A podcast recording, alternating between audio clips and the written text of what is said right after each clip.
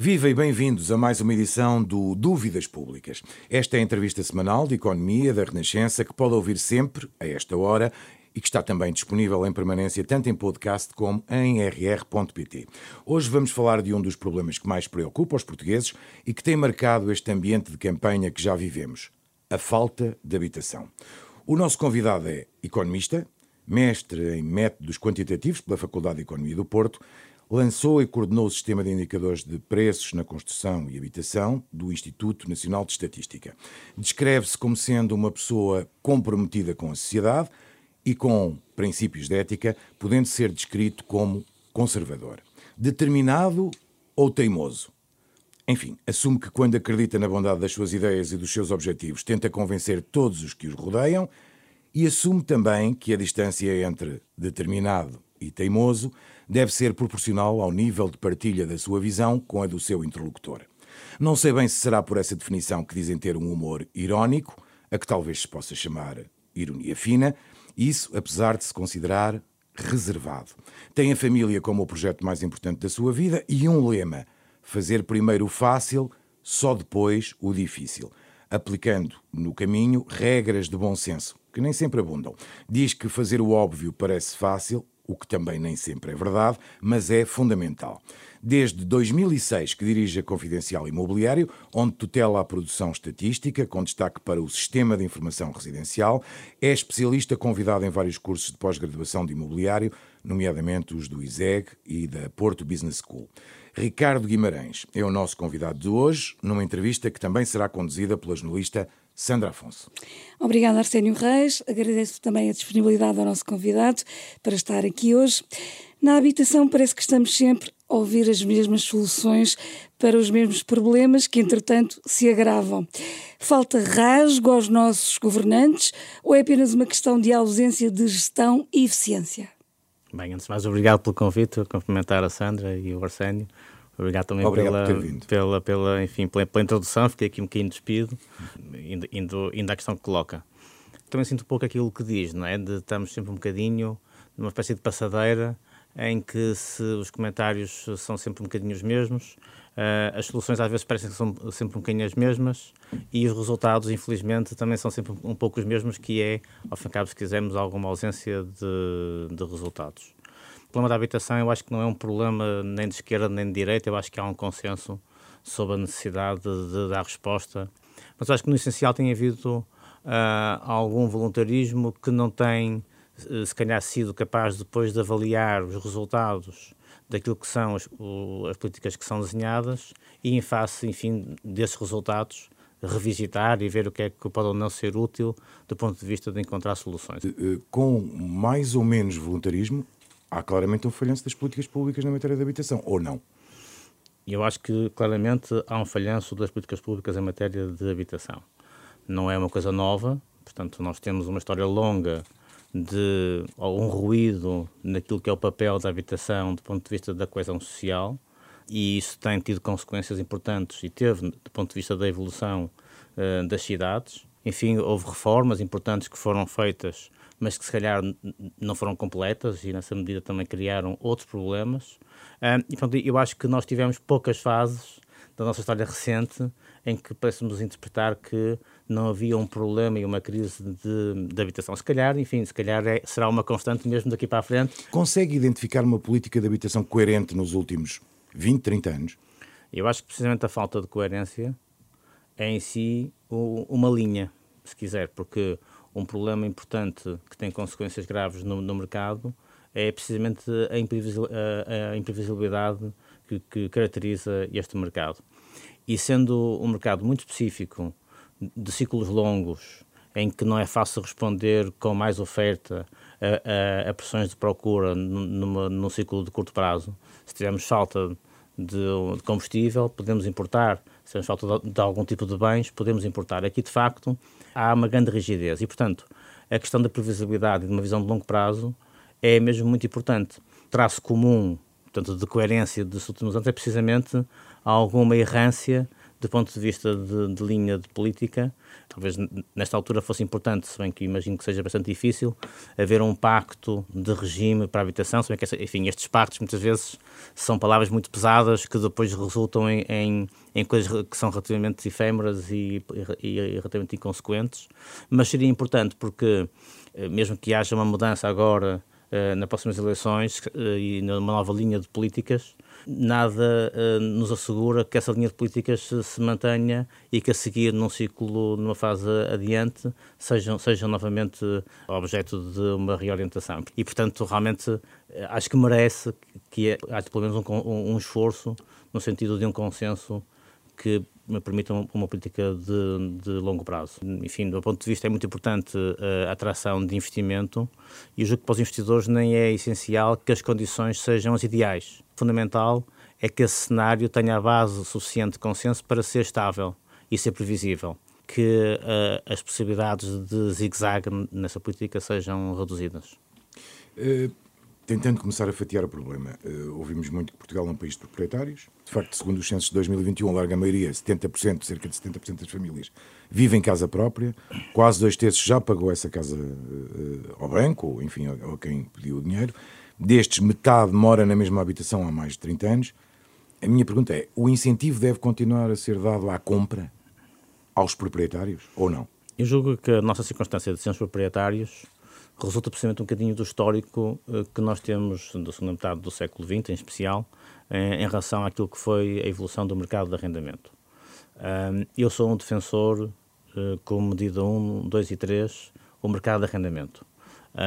Mas compreendo que, numa altura em que havia uma herança muito pesada do ponto de vista daquilo que era a intervenção num parque com, com, rendas congeladas há muitos anos, implicava um esforço orçamental uh, muito grande, era difícil uh, intervir no mercado de arrendamento e, e daí que fosse mais fácil uh, abrir a, a, porta, aliás, enfim, até se calhar associado ao surgimento de uma nova indústria de banca, a partir do momento em que há a redução de taxas de juros, a adesão de Portugal à União Europeia, ao CEE, enfim, há um, há um conjunto de, de, de fatores que levam a que uh, fosse possível e atrativo dinamizar o mercado através da compra com crédito.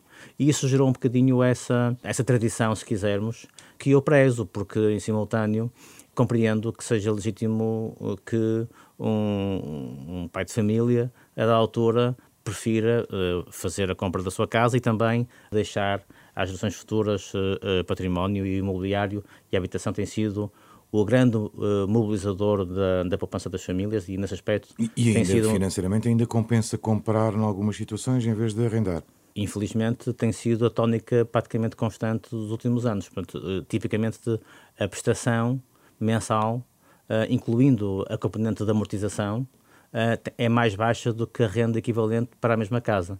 Isso é um bocadinho o reflexo digamos da forma como o mercado de arrendamento tem não funcionado nos últimos anos mas neste caso, eh, tendo em conta que as medidas conhecidas são sobretudo para quem está a pagar a casa ao banco ou para quem quer arrendar, não deviam ser também mais incentivados os pequenos proprietários?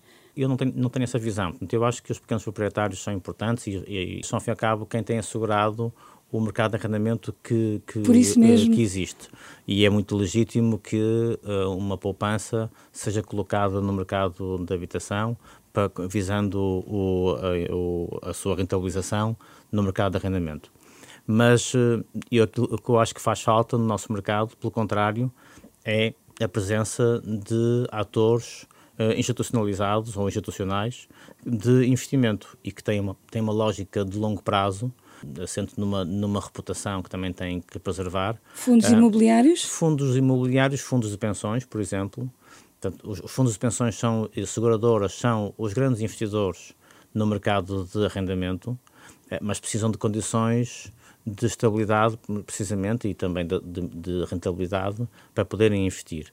Portugal é dos poucos países eh, nos quais não há uma indústria de investimento em arrendamento habitacional, quando é um mercado muito atrativo, ou seja, é, é pouco uh, racional olharmos para uma grande oportunidade de investimento e para uma grande necessidade que, ao fim e ao cabo, propicia essa oportunidade e vemos que não há uma atividade uh, industrial uh, uh, compatível. Portanto, quando, quando, muitas vezes se fala na dimensão especulativa, eu associo muito mais essa propensão especulativa ao pequeno proprietário que tem uma perspectiva mais de curto prazo, portanto tem uma gestão mais informal, está mais à procura de uma oportunidade de, de mais-valia ou de rentabilização e não tem uma abordagem, digamos, profissional e, e que lhe permita ter uma rentabilidade de longo prazo, que é, que é essa só visão. ver se, se eu percebi. Acha que há mais risco especulativo com os pequenos proprietários do que com os fundos? Eu julgo que sim, não tenho nenhuma dúvida sobre isso. Uh, as rentabilidades pedidas por fundos de investimento são muito baixas. Um, e, portanto, o, o, que precisam para assegurar e para que essas rentabilidades sejam viáveis é, é precisamente é, é de estabilidade. E esses fundos uh, assentam em capitais próprios e, portanto, uh, precisam de uma remuneração mínima, como é evidente, mas, mas a lógica que tem é uma lógica de, de longo prazo. E repare, se pensarmos em grandes operadores, nomeadamente fundos de pensões, é, são obviamente operadores com uma natureza conservadora, que, enfim, há vários tipos de fundos. Há, há fundos, de facto, que, que, são mais oportunísticos, que quando encontram um mercado que está em desconto, investem para gerar uma mais-valia, mas não são tipicamente fundos que estejam orientados nem para a habitação e, em especial, para o arrendamento uh, habitacional. Quando pensamos o mercado de arrendamento habitacional, tem uma característica muito atrativa para investidores, que é, de facto, a previsibilidade de, de rendas. E esse perfil de receita encaixa perfeitamente no perfil de necessidades que esse tipo de uh, atores têm e, e, que são ambas de, de longo prazo. Mesmo num mercado como o português? o mercado português não tem sido capaz de atrair este tipo de operadores, portanto tem ficado muito sujeito a pequenas operações uh, e, e, e, muito informais. Eu acho que no limite, em relação ao mercado de arrendamento, não se pode dizer que exista um mercado profissionalizado de arrendamento habitacional em Portugal. Quando existe, no mercado de, de escritórios, de logística, etc., de centros comerciais, há grandes investidores que estão no mercado português muitos deles veriam com muito bons olhos poderem investir no mercado de, de arrendamento habitacional. Nós temos operadores em Portugal de capitais internacionais que no país de origem o que fazem é arrendamento habitacional, em grande escala. Uh, e, e, cá em Portugal não conseguem desenvolver essa atividade e fazem promoção imobiliária para venda.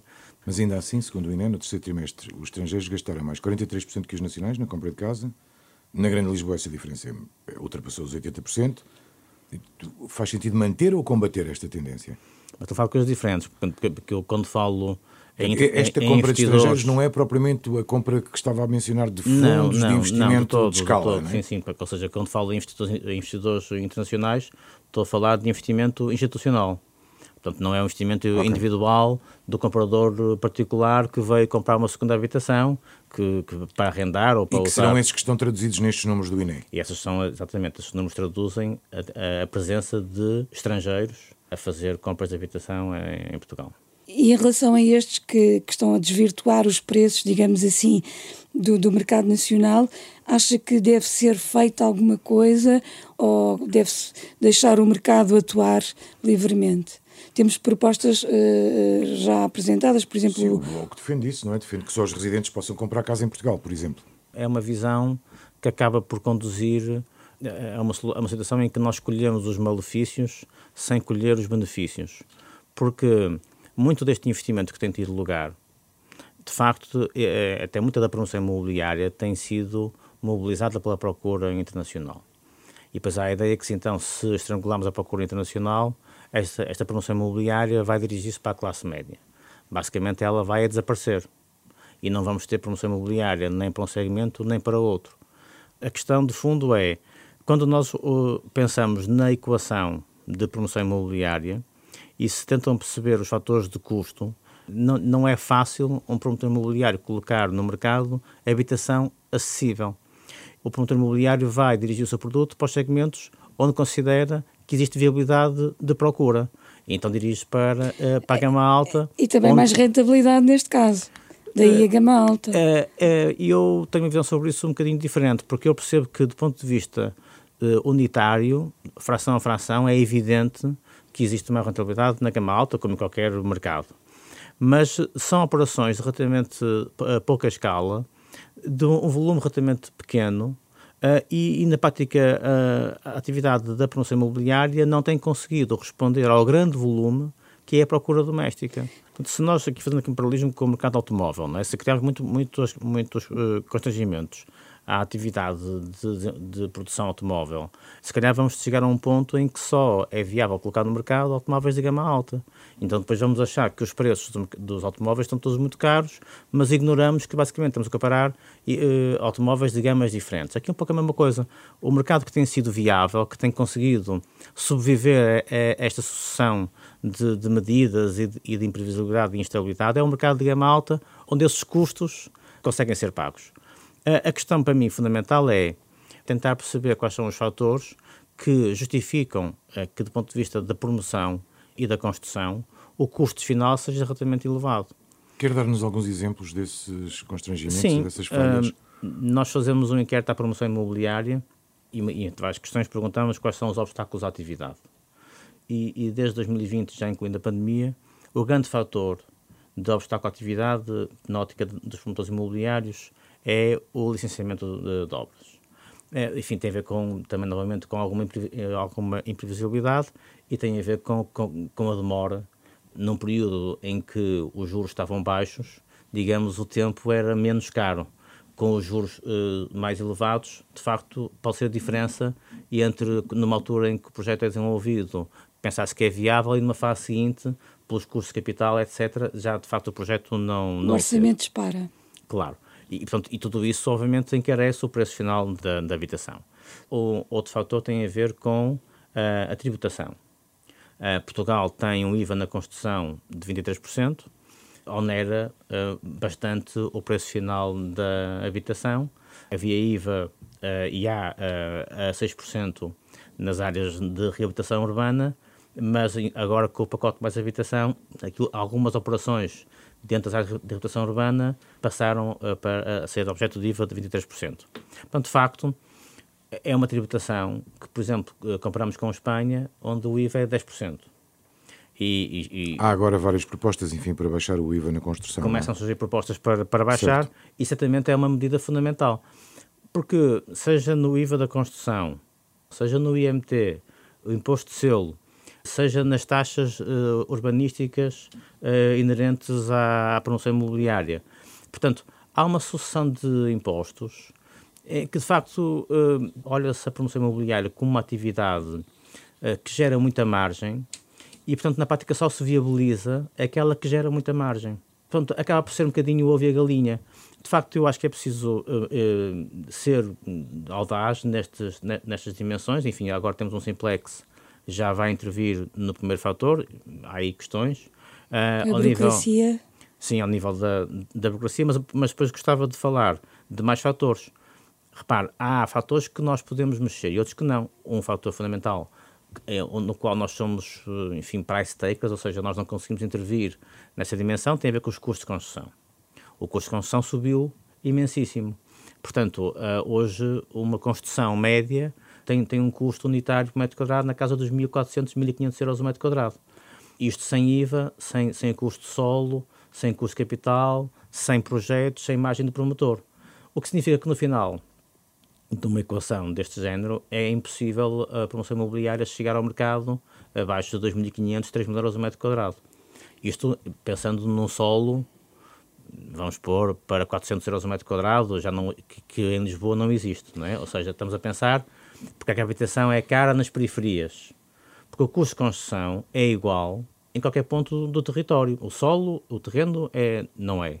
Mas o custo de construção é. Se não é possível intervir no, nos custos materiais ou da mão de claro. obra, é possível intervir nos terrenos. É, exatamente, agradeço porque era o ponto onde eu iria a seguir. De facto, uh, o custo dos terrenos é um, é um fator fundamental na definição do, do final do preço. E para baixar o custo dos terrenos. Enfim, há por um lado, se calhar, avaliar a forma como é ou não possível alargar os perímetros urbanos, aumentando o solo urbano, mas eu até nem é a opção que me agrada mais, enfim, dentro do que eu possa ter como preferência. E eu prefiro a densificação dentro daquilo que já é solo urbano. Quer dizer, a construção na vertical. A construção na vertical. Nós temos que assumir a, a necessidade de aumentar os índices de construção. Eu percebo que é um tema controverso, mas se não aumentarmos os índices de edificação, nós não conseguimos baixar o custo unitário de construção e o custo do solo, se calhar o terreno até pode ser mais caro, mas por metro quadrado será mais barato. Isso leva-me a uma outra pergunta, que era se na sua opinião seria mais urgente neste momento reabilitar ou efetivamente construir? Concluo para mim que a reabilitação já não é a resposta para o problema da habitação. Chegou ao seu limite? Chegou ao seu limite, quer dizer, e, e, e também encontra vocações que são diferentes, se calhar, da habitação tradicional e que a mim não me custa que alguma reabilitação tenha destinos diferentes daquilo que é a habitação tradicional, desde que nós tenhamos a capacidade de compensar isso aumentando a construção, a, a construção nova em, em, zonas que sejam no mínimo adjacentes ao, ao centro. Diz isso apesar de andarmos às voltas há não sei há quanto tempo, ao certo, e portanto não quero errar dizendo um número, com o, o, digamos, o património do Estado, que estamos à espera até hoje. Não há vontade política de avançar. Uh, com o levantamento. Com esse levantamento, precisamente. Pois, eh, eu até conheço, tive próximo de levantamentos que foram feitos. Realmente ignoro um pouco o que é que depois acontece se esses trabalhos acabam por ser esmagados por outros que são feitos a seguir e estamos um bocadinho outra vez num loop em que, numa passadeira, em que estamos sempre um bocadinho a debater o mesmo tema. Uh, eu acompanhei, por exemplo, a criação do Fundo Nacional de Reabilitação dos Edifícios, que é cujo objetivo era esse. E, enfim, sendo franco, não fiquei muito surpreendido por não ver grandes resultados, porque também percebo que é um trabalho difícil. Um dos, um dos problemas que nós hoje em dia temos é, de facto, o esforço de tentar orientar a oferta sempre para a oferta pública. Enfim, deixar o mercado trabalhar, uh, mas o Estado pôr, pôr o seu esforço na oferta pública. E isso afunila, como é evidente, a capacidade de colocar o, o imóveis uh, no mercado. Depois, o aumento dos custos de construção também, se calhar, dificultou que alguns projetos com um orçamento inicial depois fossem confirmados quando os, os, os, concursos são, são lançados. Mas esse levantamento do património do, do Estado não é fundamental? Não devia ser prioritário? Esse levantamento é, é prioritário, só, só que o Estado, temos o Estado Central e temos as, as autarquias. E, e, portanto, depois temos muitas entidades com relativa autonomia e que também têm eh, património. O tema é muito complexo. Enfim, eu acho que não é compreensível que nós a capacidade de inventariar o, o património. Mas depois é compreensível que haja alguma dificuldade em tomar a melhor decisão de afetação e de cabimentação para, para avançar com, com as obras. Eu, francamente, uh, acho que aquilo que dev, deveria ser feito era uh, encontrar parceiros privados que pudessem uh, desenvolver e que pudessem portanto, fazer chegar habitação acessível ao mercado, porque se a base, se lá está, se o solo, o edifício, se for uma reabilitação, já for uh, disponibilizado pelo Estado, então depois é possível fazer chegar a habitação acessível. Nós temos em simultâneo uma, uma circunstância muito, muito específica, que certamente talvez seja conjuntural, no sentido de ser resolvida em alguns anos, portanto, enfim, uma conjuntura relativamente longa, que consiste no facto de termos, nessa altura, um volume muito baixo de construção e temos um volume muito grande de procura, eh, desde logo procura estrangeira, imigrantes que, que procuram Portugal. De diferentes classes, de diferentes proveniências, uh, e isso para nós é uma grande oportunidade. Mas temos que ser, eh, entre aspas, uh, agressivos a encontrar soluções de habitação para que não haja aqui uma espécie de uma panela de pressão em que a procura continua a vir e a aumentar e a oferta continua estagnada e a reabilitação urbana deixou de ser eh, de facto capaz de dar resposta a, a essa necessidade que, que hoje em dia temos. Uma pergunta simples e direta: eh, quantas casas são necessárias para eh, responder a esta procura neste momento? Bem, eu não tenho assim essa capacidade de, dar essa resposta, mas dou-lhe uma referência. Uh, nós em Portugal construímos 17 focos por mil habitantes nos últimos 10 anos e a média da União Europeia foi de 45 fogos por mil habitantes. Portanto, nós construímos, enfim, de forma redonda, cerca de um terço da média da União Europeia. Somos dos cinco países com menor volume de construção nos últimos anos. E, portanto, isso faz diferença. Quando nós olhamos para a realidade de outros países. Eu listo aqui Luxemburgo, Alemanha, Finlândia, Áustria, França, Suécia, que são países que estão nessa altura com descidas do, nos preços da habitação, mas têm todos volumes de, de construção acima das 50 casas por mil habitantes. Aqui a exceção é a Alemanha, que tem, tem 34, mas mesmo assim uh, muito acima da nossa realidade. Portanto, na prática, os países que tiveram maior nível de construção também são aqueles países onde hoje se observa aquilo que seria Pública natural. ou privada? Ou seja, eu, esses diria, números não distinguem eu diria, público e privado. Eu diria que são números que, fundamentalmente de obra privada, sim. Uhum. Agora, em plena campanha, temos duas opções. Temos o PSD ou a AD, se quisermos, a defender parcerias público-privadas, enquanto o PS continua a apostar na construção de habitação pública. O que lhe pergunto é, devíamos de facto abrir as portas aos privados? Percebi que achava que esse podia ser um caminho. E se as duas soluções podem e devem conviver, digamos assim? Sim, eu acho que uh, devem conviver. Portanto, eu estou a favor da oferta pública, mas, mas sou a favor da oferta pública, em especial, dirigida para habitação social e, e fora desse domínio deve procurar-se fundamentalmente oferta privada. Numa parceria público-privado ou incentivando os privados a, a parceria público-privada é, é importante e, e, a bom rigor, o programa Mais Habitação prevê a figura da concessão do direito de superfície a, a 90 anos para construção por privados, é, depois orientado para o arrendamento acessível, e isso faz todo sentido, ou seja, o, o Estado disponibilizar o solo, dar um enquadramento fiscal mais favorável, que é o caso, e a seguir haver um privado que faz, faz o investimento.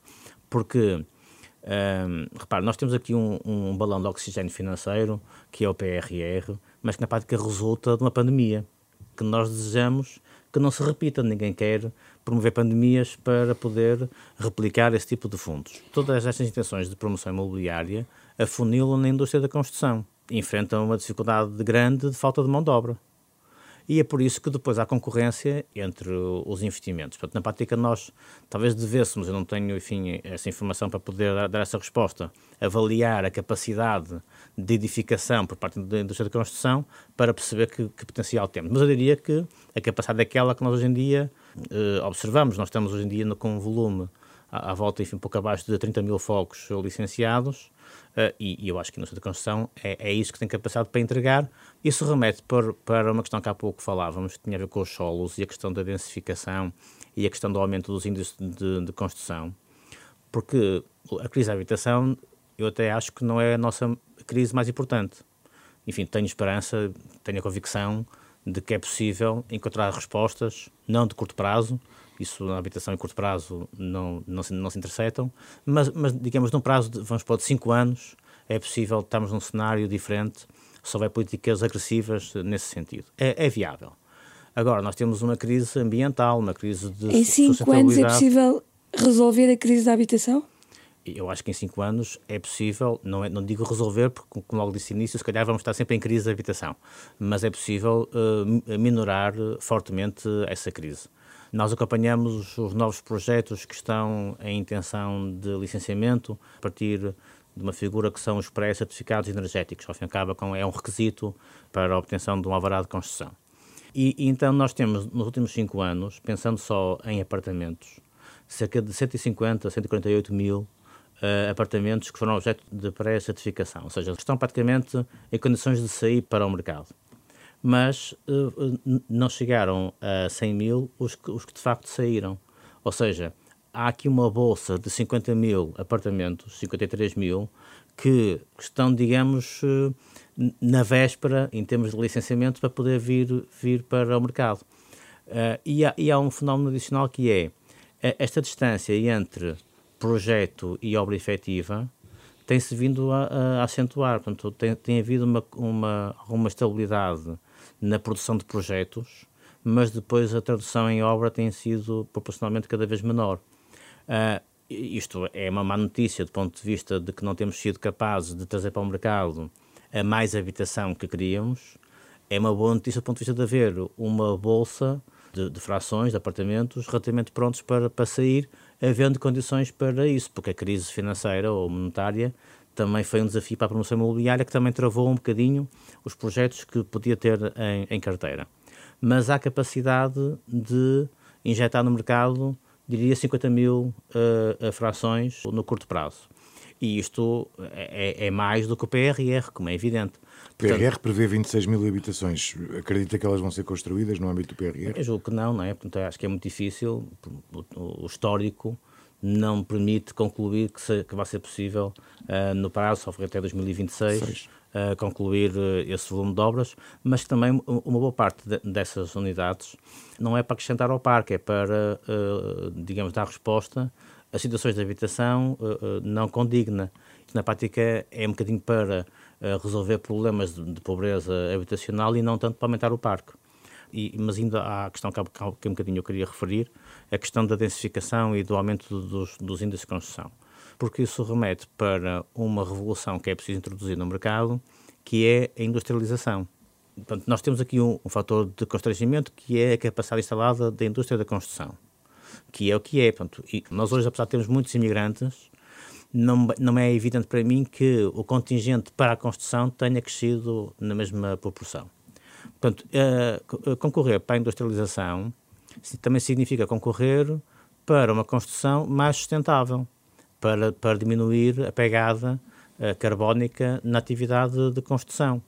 Há, há, há, muitas questões que são, que são críticas. Mas aí estamos a discutir não a quantidade de habitação, mas a qualidade da própria habitação. A qualidade do ponto de vista, tanto endógeno em si, mas também questões de ordenamento. Uma, uma das formas como as famílias têm, têm respondido à crise da habitação e ao aumento dos preços é a procura de habitação em geografias progressivamente mais distantes e mais baratas. A visão da Lisboa das duas margens, que, na qual eu pessoalmente sempre tive alguma dificuldade em visualizar, é talvez cada vez mais uma realidade, porque hoje em dia a margem sul tornou-se um, um, território perfeitamente viável enquanto opção de habitação para as famílias. E há pouco tempo isso não era assim. Isso resulta da pandemia, do teletrabalho, mas também resulta do fator fundamental de ser uma, geografia mais barata. Uh, agora, se nós não, não conseguirmos oferecer habitação acessível dentro das zonas urbanas existentes, vamos promover outra vez uma, um risco, pelo menos, de, de uh, nova onda de desordenamento. Portanto, uh, alguma dispersão da, da nova construção concorre para um objetivo contrário àquilo que seria o ideal da gestão do território, do ponto de vista da gestão não só de, enfim, do, do, preço da habitação, mas do ponto de vista do, de, ambiental, de transição de, energética que temos que fazer, e etc. da necessidade de prover meios de transporte, de, infraestruturas, tudo isso. Portanto, porque quando se aceita a expansão da malha urbana, é preciso aceitar todos os custos uh, associados. Sim, o número que... de carros nas duas grandes cidades não para de aumentar porque cada tudo. vez mais gente vive fora das, das grandes cidades. O número, o número que deixava, com base nas cidades que nós trabalhamos, dos pré-certificados, só 2% dos projetos, enfim, que estão em curso, que estão em licenciamento, uh, são relativos a edifícios com mais de 20 fogos. Vou arredondar porque não, tenho, não sei de cor, mas 90% dos projetos são moradias.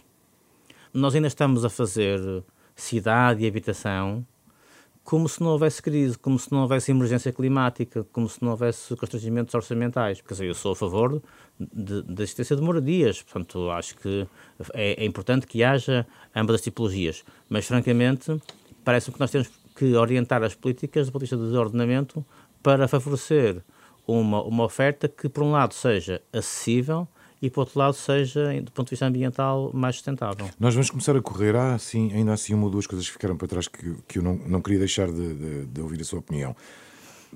Foram muito criticados, ou há quem defenda também os vistos gold. E eu gostava de ter a sua opinião sobre isso, até porque certo. há também relatórios da União Europeia que dizem que eles fomentam, eh, de alguma forma, ou podem ser um instrumento que fomenta a corrupção, afetam, obviamente, o investimento direto estrangeiro. Que, que, que instrumento Tentando... é este e o que é que acha tentando ser sumário. Enfim, é, há, há, uma reputação que eu acho que era preciso que alguém desse evidência da sua tradução em casos concretos, porque, francamente, uh, não é que não tenha acontecido nenhum, mas eu não consigo fazer uma lista de situações reais de problemas que tenha vindo via Visto Gold. O Visto Gold foi lançado numa altura em que o mercado português desesperava por investimento. Estavam, as cidades estavam absolutamente no nível zero de investimento e, portanto, foi, foi, foi fundamental para gerar uma onda de, de procura, com benefícios importantíssimos do ponto de vista da reabilitação urbana e do relançamento da atividade económica até uh, em geral. e depois com contágios no turismo, etc. Portanto, eu acho que o visto gold teve um papel muito importante nessa fase. Depois, a da altura, é compreensível que se ponha em causa porque é que existe um regime para compra de habitação, que inclusive nem sequer está relacionado com residência, porque não há um, um requisito, como acontece no, no, residente não habitual, de uma residência por um período de determinado tempo. Mas na prática, portanto, nós podemos olhar para o programa e perceber se ele hoje faz sentido nessa, com essa orientação ou podemos re, reorientar para outros objetivos. Porque repare, quem procura o visto Gold procura simplesmente essa autorização de residência e depois a possibilidade que daí resulta de mobilidade dentro da, da União Europeia. Uh, e, e, talvez também procurará uh, rentabilizar o seu, o seu investimento.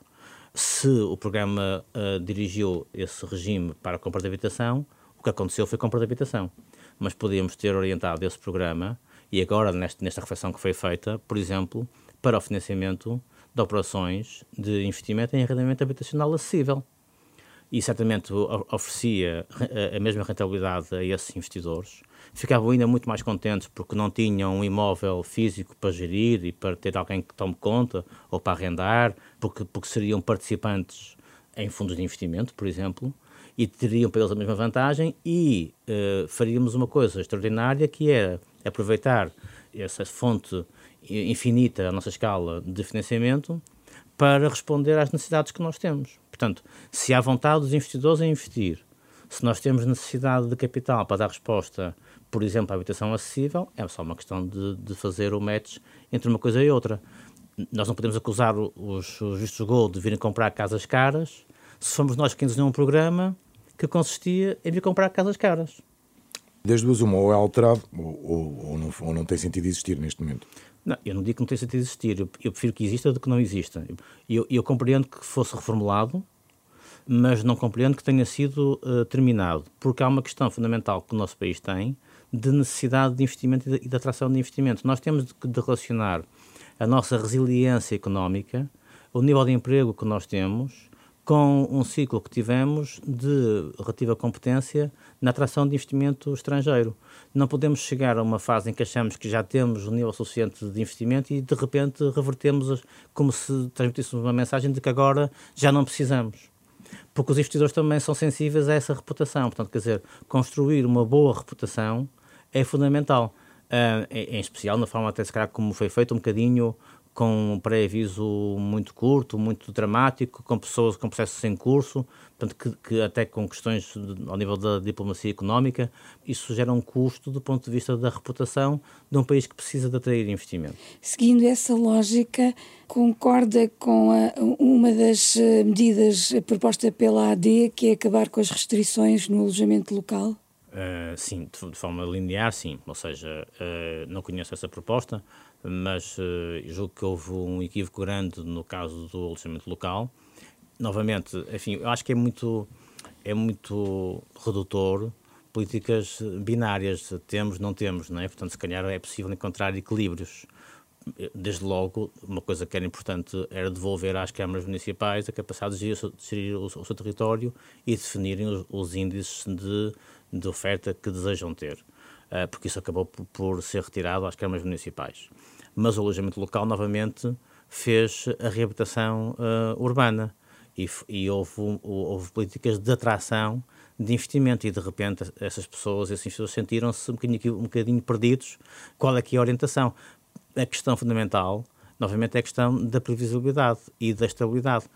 Nós temos um problema sério na habitação, que é a falta de investimento em arrendamento o investimento em arrendamento precisa de capitais internacionais. Dificilmente nós vamos mas resolver. Estamos a falar em alojamento local, não é arrendamento. Certo, mas. Antes, pelo contrário, pode tirar casas ao arrendamento. Não, isso, isso não tirou, dizer, não. não digo que não tenha tirado em absoluto, mas no essencial reabilitou prédios devolutos. Mas a questão da reputação é que é determinante, porque quando nós precisamos de investimento internacional para dar resposta ao arrendamento, nós precisamos de políticas de estabilidade e que transmitam algo fundamental que é a confiança. A confiança por parte dos investidores é determinante para poderem entrar no mercado. Quando olham para outros setores e percebem a errância de políticas e tanto se atrai como a seguir se estrangula, ficam com essa suspeita legítima de que, se forem atraídos, eventualmente depois podem ser surpreendidos. Que influência acha que pode ter, estamos mesmo a terminar, eh, no mercado a anunciada descida das taxas de juros? A subida de taxas de juros cortou o volume de transações, portanto, houve uma queda no ano de 2023 de 17% em nossa previsão. Houve ali um período que chegou a ser de 20%, em especial no final de 22 início de 23. Foi também o período em que os juros estiveram mais altos, depois que estabilizaram e desde setembro têm vindo a, a, a reduzir-se. Novamente, é, é mais difícil fazer a trajetória de 0 para 2 e depois de 2 para 4 do que estar em 4.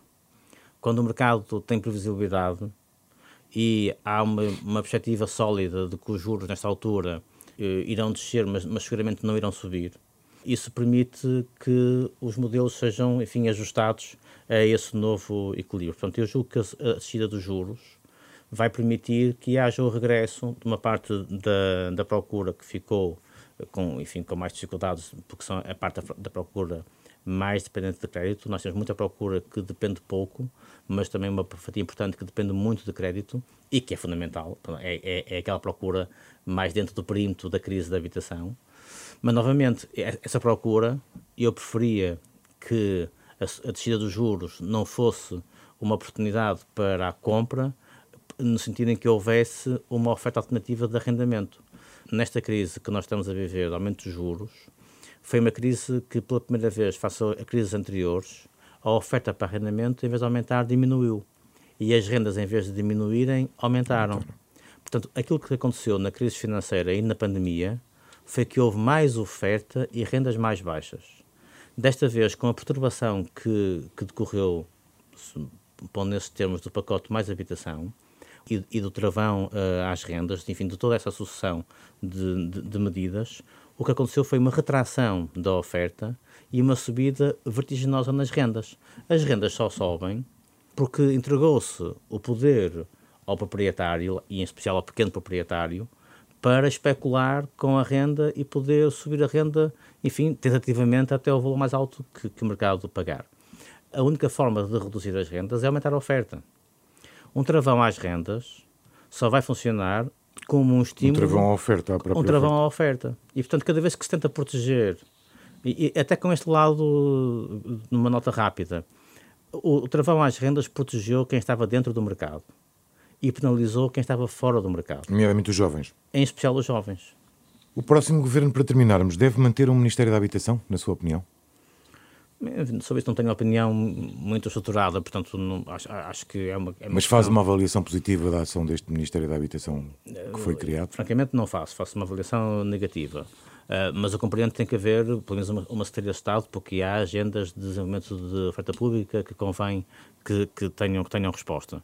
Mas uh, eu acho que o grande equívoco nessa política é uma leitura de que o mercado está contra as necessidades da, procura, quase como se houvesse um mundo de bons e de maus. Quando não faz sentido, não há nenhum mercado que funcione dessa maneira. Uh, quer dizer, a resposta às necessidades de habitação é o que está na mente dos operadores, que lamentavelmente não conseguem fazer produto para a grande fatia de procura que existe, que é a classe média. A última pergunta: a maioria absoluta foi uma oportunidade perdida para resolver os problemas da habitação? Foi um período relativamente curto, uh, acho que era uma boa oportunidade para, com uh, a capacidade de autonomia legislativa, poder desenvolver as políticas que fossem consideradas mais, mais adequadas. Acho que houve precisamente algum voluntarismo e alguma, algum equívoco do ponto de vista daquilo que é o equilíbrio entre a oferta pública e a oferta privada.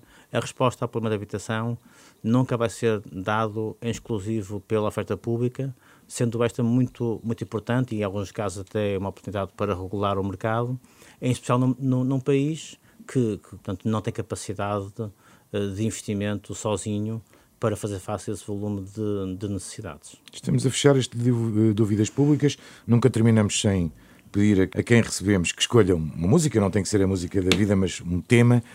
Pedia-lhe então que partilhasse a sua escolha, por favor. Bem, eu a música que, que, que, escolhi é uma música de dois portuenses, o Reveloso e Carlos T, o Porto Sentido. Tem um papel importante na nossa história musical recente, mas, eh, enfim, para mim, como, como portuense, se não me levarem a mal, fala de um aspecto que é cara a todos os portugueses, que são os, os lampiões tristes e sós. Uh, mas, mas mais do que isso, não era por esse motivo.